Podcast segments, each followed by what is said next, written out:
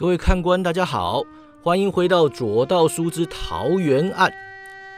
话说一连数日啊，船上度过，庄生怕燕真真私下找他风言风语，是以开出课表，每日呢就在船头开堂授课，教授两名师妹和一名师侄武功，不给燕真真机会独处了。郑瑶知道自己离开师门呐。武功若想再有长进，只有仰赖不守成规的大师伯提点。是以呢，学的是分外起劲儿。燕真真发现软言软语打动不了庄生呐，但是若学武认真，却能得他赞许。是以学的也是十分勤快。上官明月的武功足真高手之灵，尽得师门真传。庄生已经没有什么可以教他了。但他当晚一招败在庄生的手下，心情沮丧之极，是以缠着庄生，硬要他指点武功。庄生想起马球案时，上官明月曾请他教授医术，于是取出崔望雪亲手抄录的《玄日医经》，传他入门医理。不出数日，来到凉州，大江帮盐货下船，改采陆运，安排车辆。玄日宗众人便趁机前往分堂休憩，顺便打探消息。玄日宗凉州分堂不大，仅有弟子一十六名，负责排解当地武林纷争，帮助官府百姓，并不收徒传武。庄生等人抵达时，分堂仅有三人留守，其他人都出门办事。分堂弟子回报禀舵主，山崎公在城南凉泉山大兴土木，跟当地居民起了争执，前堂主带人前去排解了。上官明月就问说：“什么争执？”弟子说：“山崎公出重金请梁泉村民迁村，村民不肯，据说已经冲突数次，有无使人就不知道了。”庄生问：“那梁泉村是在大营谷中吗？”弟子答：“啊，大营谷山明水秀，但交通不便，谷中只有散居人家。梁泉村是在谷口外，共二十七户。”本来这等强夺地产之事，是非分明，最容易排解不过。但山崎公这回动工处位于荒郊野外，并不是什么值钱的地方。据说他们出价甚高，三座良泉村都买下来了，村民不肯搬呐，多半是想坐地起价。庄生就问说：“官府不管吗？”弟子答：“哎，不管，定是山崎公疏通过了，也不知道他们哪来这么多钱。”庄生就摇头啊。他们钱多，幕后势力庞大，那些村民若不见好就收，肯定吃亏。梁泉山远吗？弟子道：啊，城南三十里外。师伯要去无道仙寨，途中会经过鹿山口。今日晚了，弟子收拾房间，请师伯暂住一宿，明日再走可好？庄生思索片刻啊，又在摇头。此事牵扯利益庞大，难保三奇公不会动手伤人。我们还是尽早赶去为妙。众人汇合大江帮众，当即出城往凉泉山而去。黄昏时分，来到凉泉山山脚下，庄生见大江帮货车十辆，山道难行，便请刘堂主率车队南行，找地方投宿。刘堂主当场拒绝：“而在下有幸得见庄大侠惩奸除恶，教训宵小，那是一定要跟去瞧热闹的。”一行人在山道上行走小半时辰，远远看见前方溪谷中有小村落，沿着一道约莫三丈高的山壁而建。随行而来的凉州分堂弟子就说了：“师伯，那便是凉泉村了。翻过村后山壁，便是大营谷。那山壁上架了绳索板车啊，方便运送重物入谷。”弟子就指着吊板车说。弟子之前来时并无绳索板车，定是山崎公为了入谷施工架设的了。他手指移向村左的瀑布，絮道：“那瀑布后的山壁凹陷，可以行人。正常人入谷就是穿越瀑布，但那山道湿滑，不易行走。是以大营谷风景虽好，游人却少。”众人下得溪谷，走木板桥过河，来到凉泉村。村口有间客栈。唤作飞瀑阁，专做山林游客生意，也是附近猎户买卖赶集之所。整座凉泉村就是从飞瀑阁开始的聚落。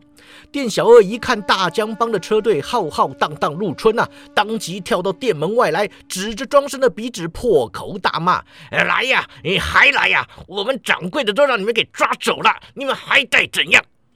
庄生尚未答话呀，燕真真笑嘻嘻的迎上去说：“小二哥，怎么没头没脑的乱骂人呢？小心死后下拔舌！”哎，庄生一把就把他给拉回来啊，上前就说：“小二哥，我们才刚进村子，可没惹你什么呀？怎么说掌柜的让我们抓了？”那店小二指着大江帮的一排货车啊，气呼呼的说：“你们大车小车运到山里，难道不是去施工的？还说你们不是山七公的人？”上官明月上前抱拳，在下上官明月是玄日宗荆州分舵主。我们听说三奇公强买地产，本宗凉州分堂弟子来此为村民出头，于是赶来援手。小二哥，你说掌柜被抓，究竟是怎么回事？那店小二见是个美貌姑娘啊，气当场就消了三分。又听说是大名鼎鼎的荆州菩萨上官明月啊，登时和颜悦色，满脸陪笑啊，原来是上官舵主，真是失敬失敬啊！上官舵主菩萨心肠，救人为难，天下人无不敬仰，请上官舵主救救我们掌柜，请舵主救救掌柜啊！说完，扑通一声啊，跪倒在地，庄生一个箭。步扶起小二道：“小二哥，快别多礼。三奇公要买凉泉村，为何又抓走你们掌柜呢？”那小二拉开桌椅，请众人就坐啊，招呼茶水，边忙边解释。原来那飞瀑阁的万掌柜啊，本是江湖人物，五年前与数名好友退隐江湖，来到山野之间定居做小买卖，求的是安居乐业，可不求富贵发财。三七公财力雄厚，出价甚高，不少村民愿意搬家。只是多年来，大家都以万掌柜马首是瞻呐，万掌柜。不愿意搬，众村民也就在这耗着。三七公认定万掌柜财迷心窍，坐地起价。几次商谈未果后，便于昨日晚间派人绑走了万掌柜。小二说的口沫横飞啊，自己喝了口热茶，继续又说：“呃，玄日中钱堂主今日来访，听说此事，已经率人入大营谷救人。此刻天都快黑了，他们还没回来，也不知道是怎么回事。”庄生请店小二张罗大江帮伙计住宿事宜啊，随即与玄日中众人商议。他问上官明月师妹：“凉州分堂的实力如何？那钱一彪武功还行吗？”上官明月转向郑瑶，郑瑶就轻轻摇头：“钱一彪是我童年入门的师兄啊，从前师傅总说他是勤能补拙的代表，此刻他的功夫多半不及我了。”庄生就皱眉了。三奇公有无道仙在撑腰，凉州分堂未必讨得到好去。虽然天要黑了，咱们还是赶去大银谷吧。燕真真就鼓掌叫好啊，好啊，好啊！我好久没去山里玩了，装神弄鬼，真真最在行了。庄生本想念他两句啊，但想趁夜入谷，让他去装神弄鬼吓吓三奇宫的人，似乎也能收奇效。如此，玄日宗众人加上硬要跟去瞧热闹的刘堂主，便在店小二的带路下往大营谷而去。来到村后山壁，绳索板车下时，天色已经黑了。店小二抬头看停在壁顶上的吊板车，扬起的灯笼，摇头叹道：“山奇公入夜之后，便把吊板车停在壁顶，不让村民使用。天色已暗，走瀑布过去可危险的紧啊！”燕真真拍拍山壁就说：“小二哥想坐板车呀。”不难，不难。说完，身形飘起，好似一朵绿云般上了山壁。那山壁三丈来高，直上直下，旁人攀爬不易啊。但在玄日中众人面前却不算什么。就连那镇瑶，只要看准落脚处，也能轻松上崖。那店小二见燕真真一个脱俗少女，月光下飘身而上，如鬼似魅，只吓得是头皮发麻，冷汗直流。上崖的，若是庄生或上官明月，在旁人眼中看来，都像是高手侠士、画中仙人。偏偏燕真真就是诡异阴森，让人联想到鬼呀。燕真真转动轮盘，放下板车，在山壁上笑道：“大师兄，快来帮我！板车载人，真真可转不动啊！”庄生无奈叹息，身形拔起，宛如大鹏板翅般落在崖顶。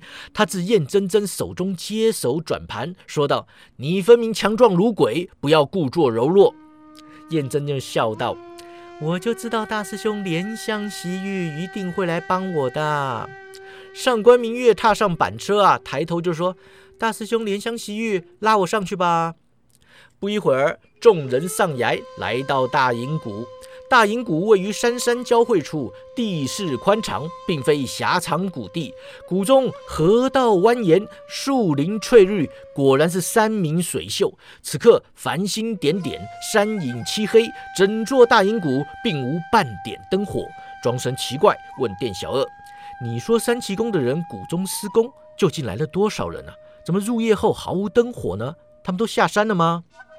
店小二也奇怪啊，哎，他们的公寮建在河岸，照理说应该看得到才是。庄生见地上有车轮行迹啊，便即跟踪而去。三奇公为施工方便，清除河旁碎石，小径清晰可见，跟着走倒是不会走错的。如此行出百丈，庄生突然警觉，拉起店小二闪到河畔大树之后，凝神细看林中阴影。众人各自掩护啊。上官明月纵身来到庄生身旁，低声问道：“师兄，什么事？”庄生就说了。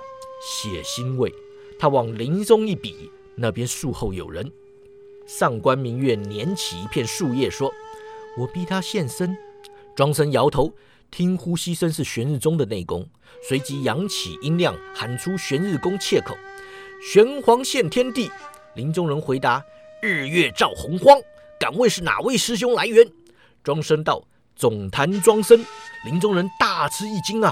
滚出树林，来到月下明亮处，毕恭毕敬的行礼，就说：“原来是大师伯驾到，弟子……哎，弟子……哎哎，上官师叔也来了。”上官明月识得此人呐，问道：“你在此放哨吗？钱一彪呢？”那弟子道：“哎，禀师叔。”山奇公强裸飞瀑阁万掌柜，我们入谷救人，却在此地发现万掌柜失手。堂主要我留下办事啊，他带其他的弟兄去找山奇公理论了。店小二大惊之下，急忙冲往该弟子适才藏身大树，随即哭道：“掌柜的，掌柜的，你死得好惨呐！”郑尧大怒啊！三奇公强抢民地，胡乱杀人，眼中可还有王法吗？庄生要分堂弟子帮店小二先运掌柜尸首回村子里啊，其他人随他去找三奇公。他说：“三奇公手段凶残，咱们不必跟他们客气。”燕真真鼓掌：“大师兄是说可以杀人啊？”庄生摇头：“不是，不可杀人。”燕真真撅嘴啊：“那你又说不跟他们客气？”一炷香后，众人来到三奇宫营地，燕真真就失望地说了：“轮不到我杀了啦，都让人给杀光啦。”三奇宫入股施工一月有余，营地工寮已具规模，就看那河畔空地上有两间大屋，数座棚帐。推车工具无数，旁边还堆积了许多木材石块。月光下不见人烟，不见灯火，只有满地尸首，邪气冲天。光在户外，起码就躺了二十几人。屋中不知还有多少。众人久历江湖，见多识广。去年又曾经历长安焚城，见过的尸首都不算少。但在月光下见到如此血腥屠杀的惨状，毕竟让人胆战心惊。庄生印象所及，只有当年乌州战生门灭门血案可以比拟。他以衣袖捂住口鼻，皱眉问道：“这不会是凉州分堂干的吧？”郑瑶语气迟疑。钱师兄为人稳重，不太可能。庄生听见一下深深吸气声，转头一看，却是燕真真仰头面对月光，神色满足，一副十分享受血腥气息的模样。庄生不悦啊，就说：“真真，你那什么样子？”燕真真满脸无辜啊：“师兄不让我杀人，给我闻闻血味儿也不行吗？庄生就怒道：“你！”哎，上官明月突然拉他说道：“大师兄有动静。”庄生听声辨位，一跃三丈。转眼间来到大屋后的树林间，他一踏入树林，立刻感到不适，心知有人在此布下迷魂阵。跟着身旁传来轻呼，听见上官明月说道：“我头昏眼花，瞧不真切。”庄生想起当初孙红曾教他的运镜法门，指导上官明月照做，迷魂阵的效果立刻打了折扣。庄生凝神细看，在树林中左弯右拐，边走边说：“有人在树林里摆下迷魂阵，但是关键处却都让人破了。这阵法迷得了常人，却迷不了行家。”上官明月跟着他走，满心佩服：“师兄连奇门八阵都懂，还有什么是你不会的吗？”庄生摇头啊。我不会的可多了。上官明月脱口道：“师兄真是神通广大，明月若非心有所属，想不为你倾心都难呢。”庄生愣了一愣，唯感失望地说：“师妹心有所属了吗？”上官明月紧闭红唇，仿佛说溜了嘴。他脸色微红，摇头道：“没有，我乱说的。”黑暗中破风升起，飞出一把飞镖。庄生顺手抄下，他不慌不忙推开长草，来到躺在地上之人面前。那人六十来岁年纪，童颜鹤发，大袖飘飘，若不是胸口血迹斑斑，倒也颇有仙气。庄生把飞镖抛在他身旁啊，蹲下身去，出手如风，点穴止血。他捻其左腕，探其脉搏，说道。阁下内力深厚，阵法奇妙，这才保住性命，撑到此刻。可惜你心脉尽断，已然回天乏术了。他从怀里取出药囊，倒出一枚丹药，又说：“此乃玄日续命丹，可再续你半时辰性命，你吃不吃？”老人目光无神，仿佛对他视而不见。片刻后，才缓缓摇头道：“老夫活得够久了，不差这半个时辰。”庄生收起弹药，问他：“阁下就是西门木乙？”老人点头。庄生又问：“是谁干的？”老人说：“野马庄范涛。”庄生问：“就为了抢你桃花源的生意？”老人吸口气：“那可是一门大生意呀。”庄生见他气息微弱，怕他突然死了，于是伸手贴心，以内力帮他续命，问他：“了缘居士何在？”老人摇头。野马撞墙去了。庄生本想缩手啊，但见老人垂死模样，心中总有不忍。他问：“你这桃花源究竟是玩真的还是假的？”老人凝望着他，神色安详。我好盼望它能成真啊！若能成真，该有多好！庄生点头啊，是啊。若能成真，该有多好呢？他停止灌功，缩回手掌。西门木仪闭上双眼，就此死去了。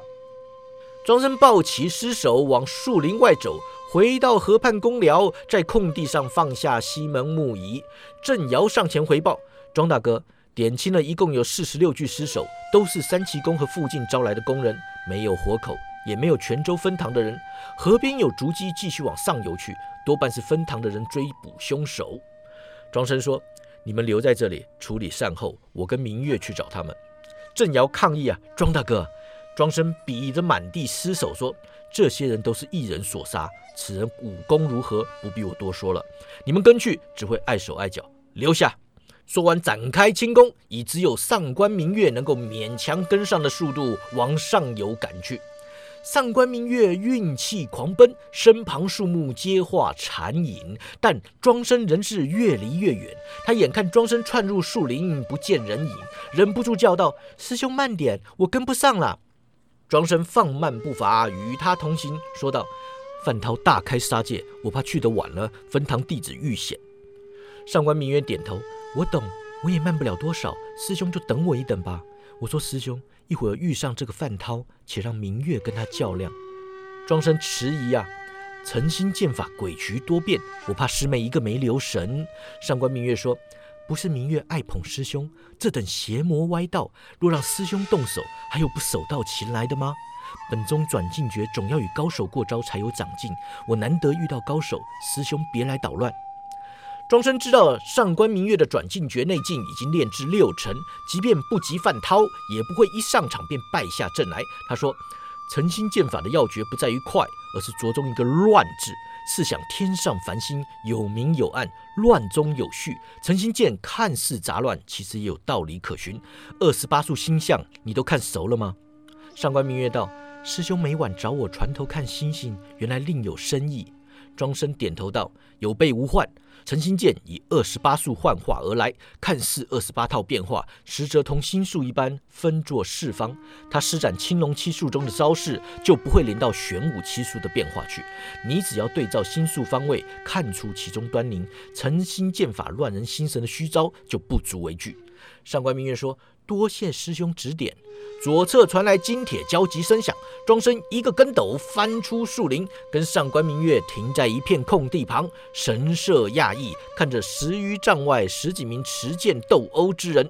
凉州分堂弟子共十三人，其中五人已受伤倒地，有的在包扎伤口，有的盘腿而坐运功调息，剩下的人围成一个小圈子，合力对抗圈外一名身法奇快的中年男子。想来就是野马庄的范涛了。那范涛的诚心剑法果然凌厉，宛如繁星点点，同时至四面八方朝玄日中的剑圈招呼，仿佛他一人困住玄日中众人，而非众人围攻他般。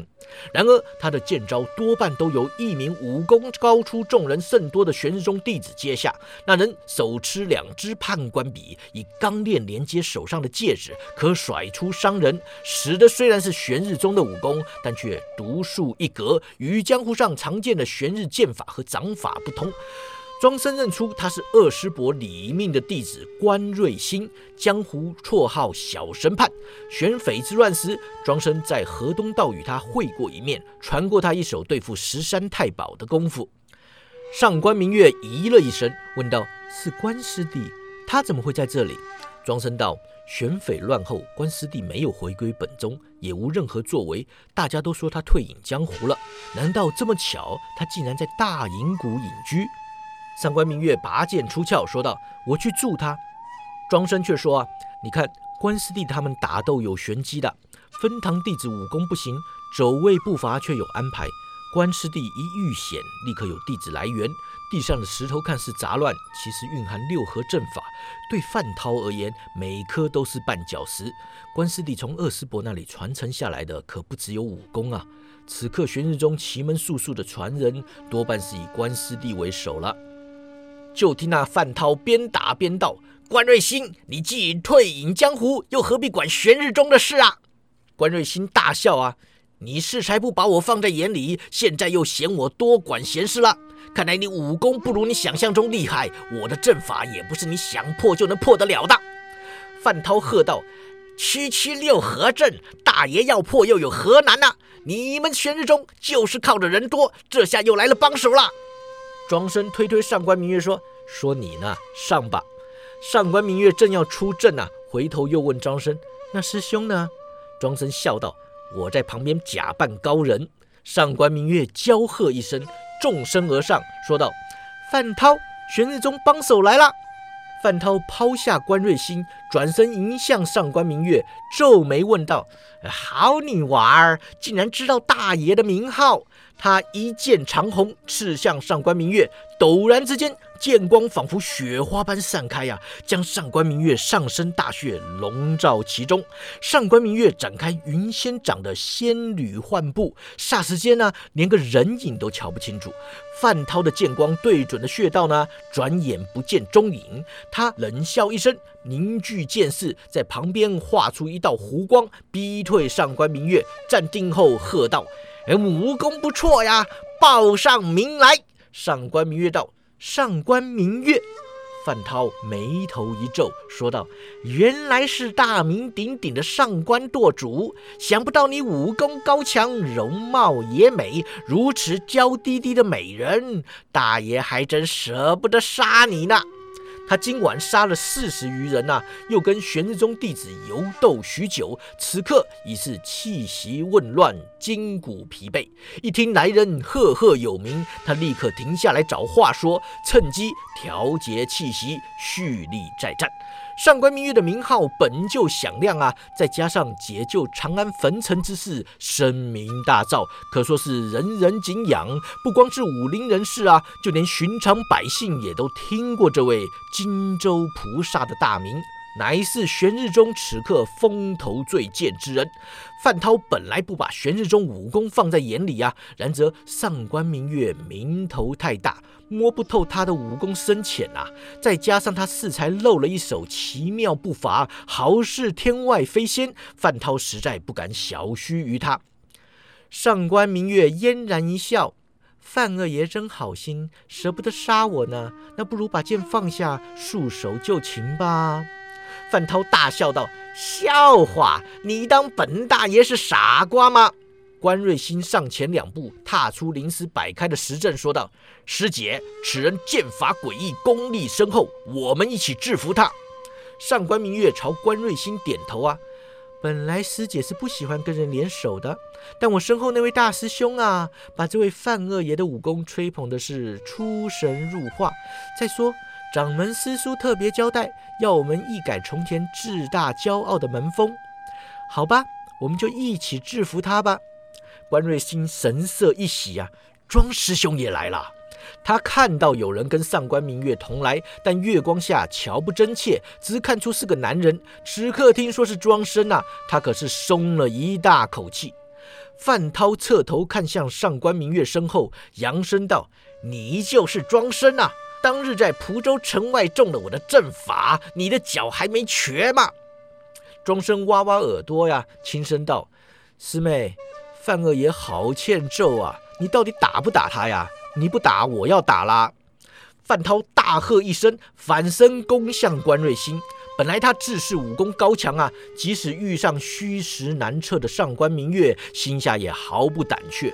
然这庄生号称武功天下无敌呀，是公认的下任武林盟主不二人选。范涛就算再自大，也知道自己还没有到天下无敌的境界。当日在蒲州有备而来，树林中布下混天六合阵，这才敢与玄日宗两大高手作对。此刻孤身一人。必败无疑，他便开始考虑逃生了。关瑞兴在三人之中武功最弱，又离了六合阵，自己施展绝招，说不定能一击得手。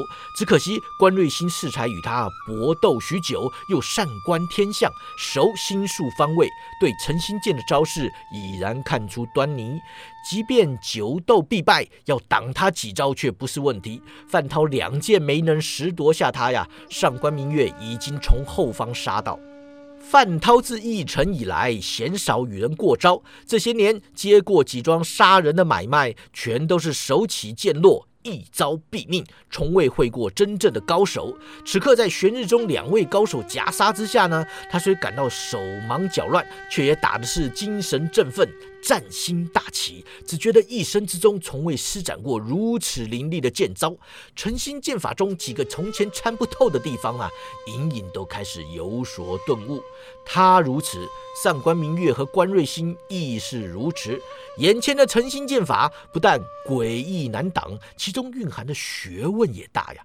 他两师姐弟联手，可谓立了不败之地。行招之间有了余力，便开始在对方的武功之中验证。自己的武功，三人一开始打的是招招凶险，时刻都有性命之忧啊。但战到后来，反而像是同门教义，在对方的武功中弥补自己的不足。范涛打了半天啊，突然惊觉，心想。还不妙啊！这样打下去，招式都让让他们给摸透了。这关瑞兴也还罢了，这个上官明月武功内劲都只略逊于我，但他临敌经验可比我丰富多了。我若不尽快突围啊，下次再遇到他，未必讨得到好去。却听庄生在旁边说道：“啊，失望啊！”范二爷的诚心剑法原来不过如此啊！曾经沧海难为水，当日见识玄黄天尊的诚心剑法，那才叫做深不可测呢。范涛大喝一声，身形拔起，扑向庄生，叫道：“哎，姓庄的，我倒要看看你有多了不起！”他这一剑可真是尽展所学呀，融会贯通了今晚大战之下融会贯通的一切，使出一辈子不曾使过的绝妙剑法，将青龙七术中的七套剑招合而为一，铺天盖地的对庄生刺了下去。就看庄生拔出长剑，笔直对他举起。范涛突然感到四周燥热难耐，仿佛四面八方卷起火热狂风啊！眼看庄生只是轻描淡写的举剑对准他，并不移形换位，也没有施展剑招，但他就是怎么想也想不出该如何避开此剑，仿佛不管自己如何退避啊，庄生的剑都会刺穿他的喉咙。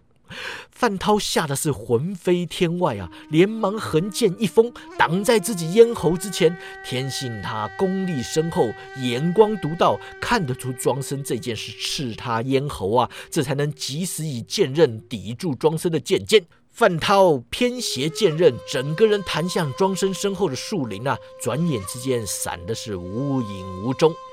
上官明月和关瑞星双双掠过庄生，窜入树林之中。庄生没跟上去啊，而是走向凉州分堂弟子，取出药包帮受伤的弟子疗伤。一炷香后，上官明月和关瑞星返回空地，来到庄生面前。上官明月神色惭愧，说道：“师兄，让他给跑了。”关瑞星就说：“啊。”此人不但武功高强，布下的迷魂阵也不简单。若不是师兄师姐赶到，我临时布下的六合阵多半已经让他破了。庄生点头啊，我适才在林间奔跑，察觉有些木石让人动过手脚，只是阵法尚未吹动啊。他的六合阵我领教过，不是我能破得了的，所以就没追过去了。上官明月就扬怒啊，你早知道了还让我们追？庄生就耸肩呐。我破不了，关师弟说不定破得了啊！关瑞星就说：“等天亮后要破不难，现在这么黑，他逃命又只需片刻，当然让他跑了嘛。”庄生一边运功帮分堂弟子治疗内伤啊，一边就说：“无妨，他灭山奇功，要抢桃花源的生意，定会出席无道仙寨桃园会，要抓他还有机会。”他转向关瑞星问：“师弟，你是在大隐谷隐居吗？”关瑞星就点头，是师傅过世，我也不想再回玄日宗。本来打定主意不再过问江湖之事，山奇公骚扰大银谷，闹得我准备搬家。今晚遇上那姓范的要杀分堂弟子，我才终于忍不住出手了。庄生说：“三奇公的桃花源很有点意思，此事涉及奇门术数，非我所长。师弟若不嫌麻烦，可否随我前往无道仙寨了结此事？”关瑞星就苦笑啊，我想退隐江湖，不问世事，师兄却邀我前去无道仙寨那者是非之地呀。若是旁人邀约，我定要推迟。但既然师兄开口了，师弟自当尽力而为。当晚，玄日宗众人在凉泉村过夜。次日。凉州分堂弟子协助报官处理三奇公尸体之事，庄生等人随大江帮货车下山，继续往无道仙寨而去。毕竟不知后事如何，且听下回分解。